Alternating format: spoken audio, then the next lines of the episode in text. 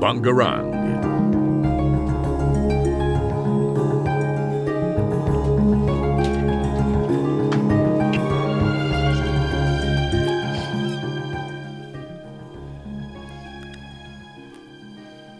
Bonjour à toutes et à tous, c'est Alilou pour vos oreilles.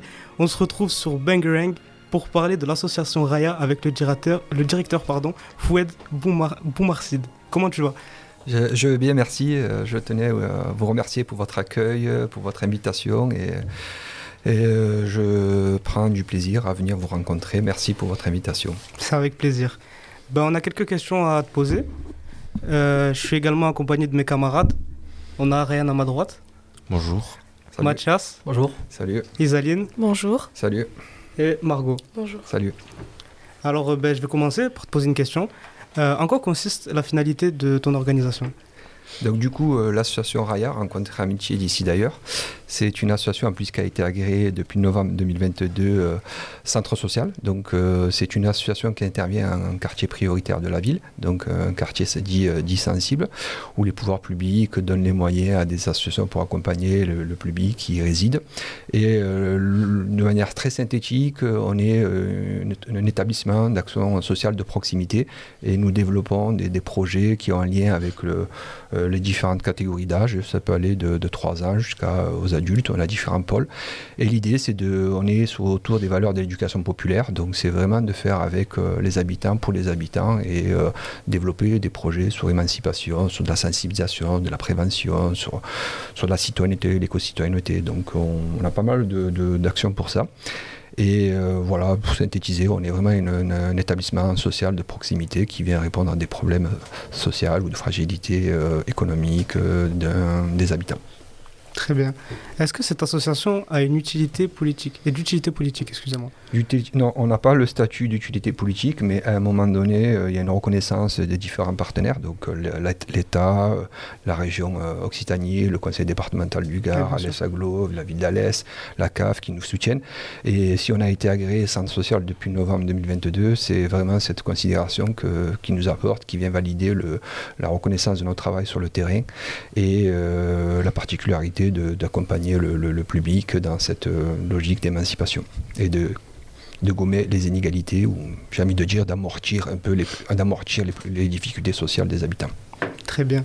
Euh, vous avez combien de salariés et de bénévoles au sein de votre association Actuellement, on est sur euh, 6,20 euh, euh, 6,22 ETP, E donc équivalent temps plein. Donc c'est, euh, ça va du responsable de jeunesse, au responsable adulte, euh, la médiatrice numérique, euh, l'âge de recruter un conseiller en économie sociale et famille ou un conseiller en économie sociale et famille, j'en profite euh, s'il y en a qui veulent postuler. Ça fait partie des obligations dans un centre social. Donc du coup, on a vocation à s'élargir sur le territoire par rapport aux partenaires qui nous demandent de- d'intervenir sur le quartier de Clavière. Donc il y aura des recrutements pour des animateurs et un conseiller ou un conseiller en économie sociale et famille. Donc euh, le- l'effectif va s'élargir. Très bien. Et est-ce que vous avez une démarche RSE Démarre RSE, dis-moi. Responsabilité sociale et environnementale? Non. Vous n'en avez pas. Ben, c'est tout pour moi. Je, vous, passe- je vais passer la parole à mon ami Ryan qui va vous poser des questions. Salut Ryan. Bonjour. Ah là, je vois que tu lis le téléphone, là, tu es concentré. Alors, euh, moi, ma question, c'est est-ce que tu peux donner des exemples de management stratégique que vous pratiquez dans votre association Ah, le ma- après, le, ma- ouais, le management, il y a plusieurs types de management. Je pense que vous l'avez appris. euh, Ouais. Parce qu'après, on peut être dans des questionnements et chacun peut poser sa question. Mais ce qui est intéressant, c'est aussi d'avoir de, de la réflexion collective. Chacun peut aussi. euh, on n'est pas obligé de donner la parole à Ryan. Et, c'est quoi ton prénom? Margot. Margot, tu peux, tu peux facilement enrichir l'échange. C'est aussi intéressant d'avoir une table ronde où, où on est dans de l'intelligence collective. Il y a plusieurs types de management. Il y a le management délégataire, participatif, il y a le management autoritaire, par- paternaliste. À votre avis, si vous êtes manager, quel type de management vous utiliserez? Un plutôt flexible, je pense. Ou avec, euh, où on pourrait aider le salarié de manière à pas l'oppresser. Margot? J'aurais plutôt du pareil, ouais. Paternel. La même chose. Management euh, participatif? Voilà, donc euh, on voit que ah, selon les personnes, on dit un peu la même chose ou pas la même chose, mais j'ai envie de vous dire, euh, le management, c'est quelque chose euh, que moi, je pratique et d'après mon expérience, je pense que c'est en fonction des situations. Et, euh, de la tierce personne qu'on a en face. Je pense qu'on peut utiliser tout type de management, mais il faut qu'il soit adapté à la situation à laquelle on vit et, à la philosophie qu'on veut transmettre à notre équipe et, vers quoi la, la structure elle veut aller en termes d'objectifs. Donc euh, moi je pense qu'on peut utiliser tout type de management. L'essentiel c'est d'être dans des objectifs et comme tu l'as très bien dit, euh, Eliane, Eliane, c'est qu'il y a une bienveillance pour les salariés. Donc du coup, il y a un côté participatif, euh, forma- euh, formation pour les salariés, euh, qualité de vie au travail. Donc tout ça, c'est le manager qui est garant de tout ça. Donc c'est vraiment cet environnement propice qui met tout le monde dans des bonnes conditions, qui permet de, de construire et bâtir un travail de qualité. Ok, merci. Et je voulais te demander euh, si tu pouvais nous donner des exemples de management opérationnel euh, que tu pratiques dans l'association. Après, au management opérationnel, euh, moi, je l'ai défini en réunion d'équipe. Tous les mardis matin, on a une réunion d'équipe où vraiment, euh, moi, je suis vraiment dans la, la col- collaboratif et participatif, c'est-à-dire que j'ai mes idées fondamentaux, je sais où je veux aller, mais euh, à un moment donné, je laisse place aussi à l'intelligence collective. Donc, il y a cette logique de, co-construction avec l'équipe salariée et les usagers, que ce soit les jeunes, que ce soit les adultes. Et l'idée, c'est qu'on co-construit ensemble des projets euh, qui répond à des, problématiques. Mais là, récemment, on a, créé une, une- une web série qui s'appelle Assis sur le banc euh, avec les jeunes. Donc, du coup, c'est Marvin Baptiste qui gère ça avec les jeunes. L'idée, c'est de rencontrer des, anciens des quartiers et qui viennent euh, promouvoir les valeurs travail et, la réussite scolaire comme, vecteur d'ascenseur social. Et opérationnel, c'est oui, ben, ben, qu'à un moment donné, on a décidé de, ce qu'on voulait mettre en place. Forcément, on part sur, des, axes euh, opérationnels, mais j'ai une forme de délégation où chacun assume ses, ses axes opérationnels. Je suis euh, toujours vigilant et euh, on, on vient me faire des, des retours régulièrement, de- des avancées, des projets ou des actions. Ok, c'est bon. Merci. Ben, je vais passer la parole à un de mes camarades. Bien, c'est qui veut l'apprendre, ou c'est lui qui veut l'apprendre. hein? Ben, je vais prendre la parole. Allez. Euh, moi, je voulais te poser comme question comment est-ce que tu protèges les données personnelles de ton organisation? Les données personnelles, donc du coup, c'est devenu un sujet très sensible dans les organisations parce que maintenant on est, on est à l'ère du numérique, donc tout est accessible. Et donc du coup, on sait pertinemment que les, données peuvent se faire pirater. Bon, après, nous, on n'a pas des données, euh, on n'est pas une entreprise euh, qui a une stratégie ou une recette euh, cachée de type Coca-Cola ou, ou des organisations plus importantes où à un moment donné, il y a vraiment une recette qui, qui doit être protégée. Nous, on a des données, oui, euh, qui sont euh, liées aux, ressources humaines, mais euh, pour l'instant, on est vraiment dans de la, du classique. C'est- stocké sur du disque dur et un disque dur qui est en aparté et, méconnu de tout le monde à part le président pour pouvoir récupérer des données si on en a besoin. Mais sinon, si on devait par- parler des, protections de données de manière globale pour éviter qu'on se fasse pirater, on n'est pas encore à ce niveau-là. Ok, merci. Donc, euh, du coup, vous avez une RGPD. Dis-moi, parce que Alors, une RGPD, c'est euh, une loi qui a été établie, ce qui oblige les entreprises et les associations à respecter les données personnelles Oui, de ses oui. clients. mais les usagers, non. Oui, tout à fait. Mm. Ok. Et les salariés aussi. Et euh, c'est quoi l'activité de votre association et comment vous vous rémunérez en tant qu'association? Donc euh, l'activité, c'est ce, comme je disais tout à l'heure, hein, c'est vraiment euh, de, l'action sociale de proximité. Donc euh, on est un centre social et comment on arrive à générer des sources de financement? Ben, C'est grâce aux, partenaires. Donc euh, comme je disais tout à l'heure, les partenaires institutionnels, la région, l'État, la ville, le département, l'Est agglomération, la CAF. On arrive à développer des projets euh, qui, euh, euh, mènent, euh, qui mènent, qu'on mène toute l'année. Et donc du coup, tous ces projets, toutes ces actions, tous ces accompagnements, ces subventions viennent aussi prendre en charge une masse salariale. Euh, aussi, l'État met, aussi à disposition à celui qui veut euh, postuler sur, le, sur, les, différents aides, de, aides au. Donc, du coup, il y a des aides au poste, comme par exemple un adulte relais, euh, FONGEP, FONGEP jeune. Donc, euh, tous ces aides au poste permettent de nous alléger la masse salariale et être aidés pour recruter. Et là, depuis qu'on est devenu centre social, on a euh, trois postes qui sont pris en charge dans le fonctionnement d'un centre social. C'est le directeur, l'agent d'accueil et le conseiller, la conseillère en économie sociale et famille. Mais euh, d'une manière ou d'une autre, on ne produit pas de richesse. On n'est pas une entreprise qui produit une richesse marchande ou non marchande. On est une, structure sociale de proximité, donc on n'a pas une une délégation de service public, on est plutôt, voilà, on est vraiment, oui, on est plutôt dans un type de délégation, de service public, mais avec cette reconnaissance des partenaires qui nous permettent de financer et de faire fonctionner la structure. D'accord, ben, merci d'avoir répondu à mes questions. Et ben, je vais laisser la parole à soit Mathias, soit Isaline. Bah, je vais prendre la parole. Donc bonjour, quels sont les intérêts communs que vous partagez dans l'association? Les intérêts communs par rapport aux différents salariés? Si vous voulez, c'est ça. Non, je ne sais pas, dis-moi. C'est ça. C'est ça? Donc du coup, c'est tu es manager, donc du coup, il faut que tu aies à un moment donné cette euh, volonté de de, faire partager euh, ta, philosophie, tes objectifs à toute l'équipe. Donc du coup, euh, il faut t'entourer d'une équipe qui partage un petit peu, surtout dans ce, dans ce, dans ce, milieu-là, le champ social, c'est euh, quand même une un champ où vraiment on n'est pas encore euh, rémunéré à la juste valeur parce qu'il y a beaucoup d'engagement, beaucoup de, de, passion, mais euh, pour, pour amener un travail de qualité, il faut forcément que le manager euh, soit, je pense, exemplaire, soit motivé, soit innovant, soit, comme je disais, bienveillant avec ses salariés, développe une, une, philosophie autour de la qualité de vie au travail de, de qualité pour que tout le monde puisse se sentir dans un environnement sécurisant, avec de la courtoisie, du respect et euh, donc du coup, moi je trouve que nos relations, elles sont euh, ramenées à nos missions premières, c'est-à-dire être à la hauteur des besoins des usagers. D'accord. Prochaine question. Comment faites-vous pour vous développer et avec qui? Comment, je, comment on fait pour se développer? Bon, j'ai un esprit créatif, donc je développe pas mal de projets.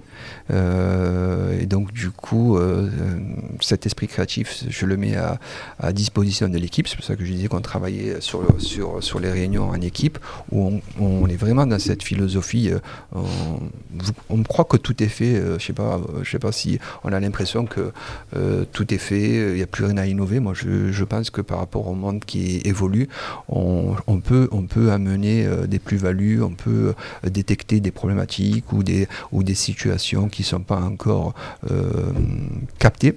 Et l'idée, c'est vraiment de comment on peut innover en termes de projets et, surtout dans ces questions d'éco-citoyenneté, ces problématiques liées au, quartier populaire, donc au chômage de masse, décrochage scolaire précoce, famille monoparentale. C'est vraiment aussi toutes ces situations qui fait qu'on est dans cette logique de projet pour répondre à tous ces besoins. Merci beaucoup. Dernière question. Quels sont les acteurs qui forment différentes communautés? Quels sont ces acteurs? Ben, C'est les acteurs euh, dans mon champ associatif ou, ou, municipal, parce qu'il y a des centres sociaux municipaux. Donc euh, c'est en général euh, moi, euh, si je prends mon exemple, j'ai commencé euh, d'être euh, tout simplement un animateur, puis après j'ai décidé d'évoluer vers un BFD, donc directeur de centre de loisirs, et je me suis formé au fur et à mesure, un DEGEPS, et, et j'ai pris du plaisir dans ce champ-là. Je pense qu'une fois qu'on a, on a, on a, on a, à votre âge, c'est pas évident, je comprends, hein, même un troisième, quand on vous demande qu'est-ce que vous voulez faire, c'est très dur de, percevoir ce qu'on a envie de faire, et en plus il y a une pression qui est assez importante, mais je pense qu'une fois que vous avez décidé du choix ou de vous êtes passionné de ce que vous voulez faire professionnellement, euh, on, a, on a cette volonté de se former et de se performer pour être euh, meilleur chaque jour. Merci beaucoup. Maintenant, je laisse la parole à mon camarade de classe, Mathias. Bonjour. Alors, je voulais savoir s'il existait des, valeurs associatives. Ah ben oui, forcément. On est centré sur les, valeurs de l'éducation populaire. Comme je disais tout à l'heure, c'est vraiment euh, faire à partir des usagers, pour les usagers, avec les usagers. Et on est dans cette logique aussi de valeurs euh, éthiques, de, de, respect, courtoisie, considération. Et dans l'éducation populaire par rapport à l'éducation, euh, notre éducation de manière très, très systématique, on a une forme de, volonté, euh, mais surtout quand on travaille euh, avec euh, Maria, Maria qui fait partie aussi des, personnes qui nous accompagnent sur ces activités. Petit clin d'œil à Maria. du coup, on n'est pas là, on n'est pas là à, on n'est pas là à demander, à certains niveaux, si on demande des, diplômes, mais surtout qu'on croit dans ce champ-là, on croit aux compétences des uns et des autres. Donc l'idée, c'est comment on détecte des compétences, surtout pour un public qui a besoin de considération, et comment on peut l'amener à exploiter ses propres compétences. Ben, je sais pas, au départ, si je prends un jeune qui maîtrise la guitare, il peut facilement faire de l'animation autour d'un atelier guitare qui, mènerait auprès d'un de, d'un groupe de 6-8 ans, et de là, ça peut lui permettre de développer en lui une espèce de vocation vers les métiers du social et passer le BAFA et BPGEPS et se, se, lancer dans ce, dans cette, dans ce, dans ce champ-là. C'est un peu, c'est un peu ouais, on, on, a des valeurs de manière globale euh, universelle quoi. Laïcité c'est l'égalité hommes-femmes après c'est des valeurs euh, universelles quoi. C'est vraiment de manière globale euh, donc ma deuxième question, en tant que membre dirigeant d'une association, existe-t-il une charte déontologique ou des normes attribuées à ce milieu-là? Euh, oui, on a un règlement intérieur qui rappelle euh, forcément la, déontologie de la, de, la, de, la, de l'association, ou du centre social, pardon. Et euh, après, sur les fiches de poste et les salariés qui ont, qui ont postulé et qui ont été recrutés sont au courant de, la posture en termes d'éthique et qu'il faut être à la hauteur de, de cette posture-là pour pouvoir amener un travail d'exemplarité parce qu'on on est vraiment en contact avec des gens. Donc du coup, si on n'est pas nous-mêmes exemplaires, on ne pourra pas euh, amener les gens à, un point A, à un point B avec une logique d'émancipation. Il faut qu'on soit dans cette logique euh, éthique et, que la structure elle soit dans cette euh, déontologie qui permet de développer une confiance. Et c'est pour ça qu'on a un taux de fréquentation du centre social assez, assez important. Et ça nous permet à nous aussi de, prendre du plaisir. Et cette synergie fait que Raya est une structure bien référencée sur le territoire de par euh, sa, qualité, euh, sa qualité euh, de projet mené au quotidien. D'accord. Alors vous avez parlé d'éthique, je, je, vais y revenir sur la, quatrième question. Et pour la troisième question, justement, je vais, je vais, parler de, je vais vous poser une question sur l'exemplarité. Pardon. Alors pensez-vous avoir un devoir d'exemplarité plus important que les organisations privées? Euh, privé, c'est après, c'est une organisation privée, c'est, ça reste une organisation euh, qui, euh, forcément, a une déontologie, une éthique, une exemplarité. à l'heure actuelle, on, le voit, toutes les entreprises sont sensibles à l'environnement. Donc, du coup, après, ça ne veut pas dire que l'empreinte carbone diminue, mais il y a quand même cette prise de conscience qu'il y a un lien avec la société. Il faut se mettre en phase, en lien avec la société, sinon, ça pourrait euh, euh, égratigner l'image de l'entreprise privée euh, et, pour l'association ou le centre, de le, centre social. pardon. Mais oui, effectivement, il faut qu'à un moment donné, il y ait un devoir d'exemplarité. tout à fait. D'accord. Et donc ma dernière question, quelles sont les opportunités et les menaces liées à l'éthique? Les opportunités et les menaces liées à l'éthique. Les opportunités et les menaces liées à l'éthique. Ben, les opportunités, c'est-à-dire, c'est quoi? C'est ben, alors, moi, ce que. Euh, bon, je vous redonne la définition. L'éthique ensemble des conceptions morales d'un individu, mhm. principes et valeurs. Et alors, justement, dans le cadre du management, euh, on parle d'éthique des affaires, mhm. c'est-à-dire qu'il y a une déontologie qui permet de se plier à une certaine éthique, mhm. euh, et par ce biais-là, les organisations communiquent leur système de valeurs. Donc, justement, quelles seraient les opportunités et menaces par rapport à ce système de, de valeurs-là?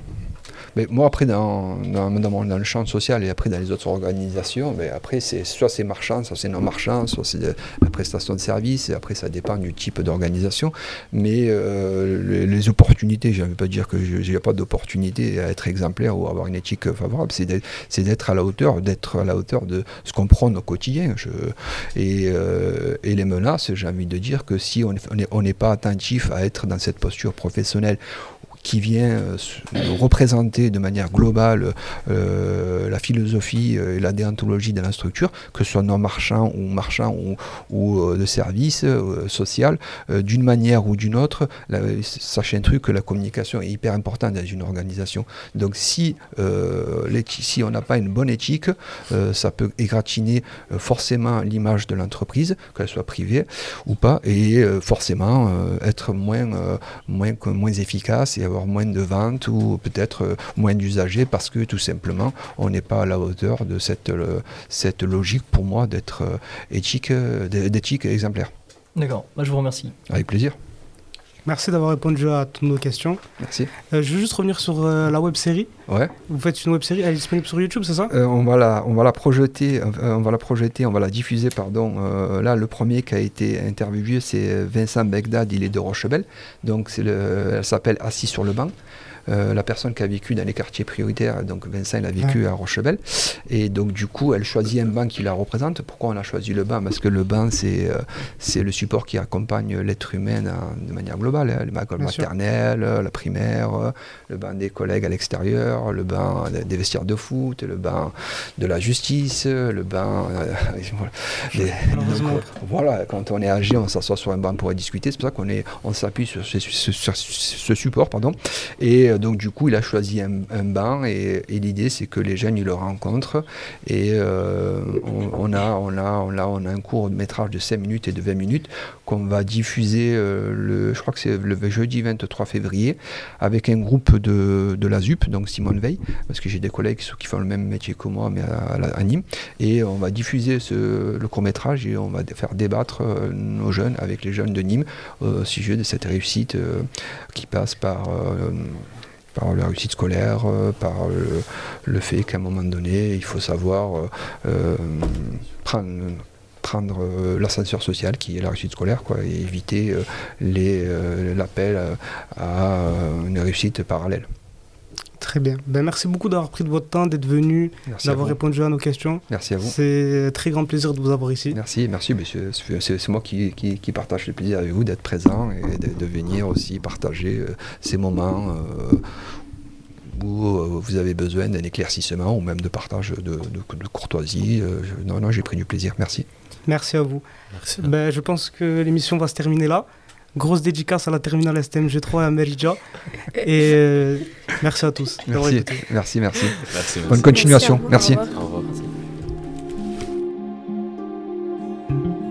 Vous écoutez Bangarang.